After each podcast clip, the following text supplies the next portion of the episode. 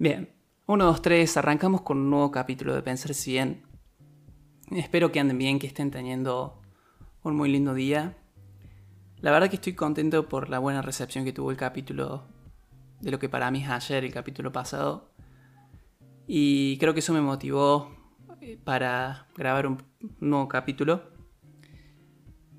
Y hoy vamos a hablar de un tema bastante controversial un tema muy relevante más para los tiempos que corren.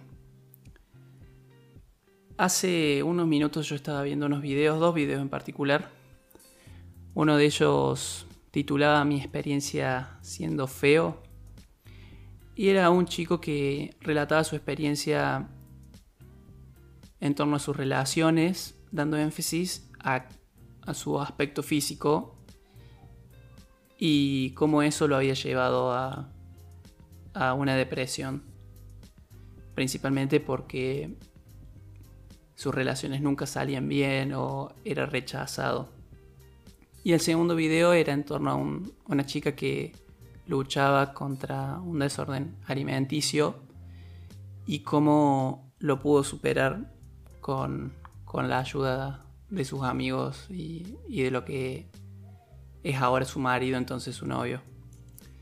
Cuestión que al ver ambos videos, me, me acordé o recordé situaciones que en su momento pasé y me di cuenta que podía ser un, lindo mensaje, un mensaje que a algunos le, seguramente les sirve escuchar más cuando están pasando por este tipo de problemáticas, o al menos es un mensaje que a mí me hubiese gustado escuchar en su momento. ¿Cómo ser lindo?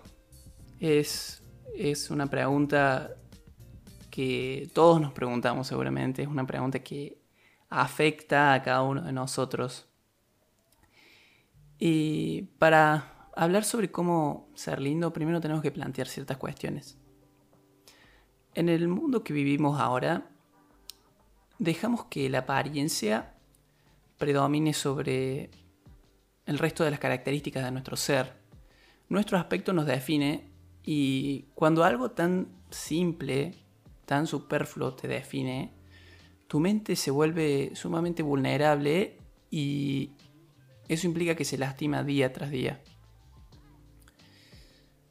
Entonces, teniendo en cuenta esto, ¿cómo respondemos a la pregunta ¿cómo ser lindo? Más aún en un mundo donde esta cualidad está definida por ciertos parámetros, los cuales son muy acotados para la diversidad que, hay. Para ser lindo, encontramos dos grandes áreas. Una es la amabilidad y otra es la salud. Dos cualidades que son sumamente sencillas de visualizar, pero muy difíciles de conseguir, increíblemente. Comenzando por el lado de la amabilidad, podríamos resumir la idea de la siguiente forma. Si uno quiere tener lindos ojos, uno tiene que ver las virtudes de la gente. Si uno quiere, tener lindos labios, hay que expresar tu gratitud y, reconocer las fortalezas del resto. Y si uno quiere tener un cuerpo lindo, un cuerpo esbelto, hay que compartir la comida con el resto. Y por el lado de la salud, encontramos lo siguiente. Tu salud implica estar preparado para afrontar los malos momentos, los momentos duros de la vida. Tu salud es fortaleza. Y es esa fortaleza la cual es atractiva. Ser capaz de proteger, ser capaz de ayudar a quien necesita es lo que te vuelve atractivo. Y hacerlo es lo que te vuelve lindo. Estas son las cualidades que importan en una persona aquellos que las manifiestan son las personas que valen la pena, son las personas que hacen bien. Y cuando hablamos de salud no solo hablamos del aspecto físico, no solo hablamos de estar en forma, de comer bien, sino también, sino también hablamos de estar bien mentalmente, ser una persona estable. Y para alcanzar este, este estado hay que comer bien, hay que entrenar, hay que estudiar, hay que hablar, hay que vivir abiertamente y, aceptarse a uno como es. Porque al fin y al cabo, la cualidad más atractiva que, que hay, que es resumiendo y juntando estas características, es la de ser una persona que hace bien al resto.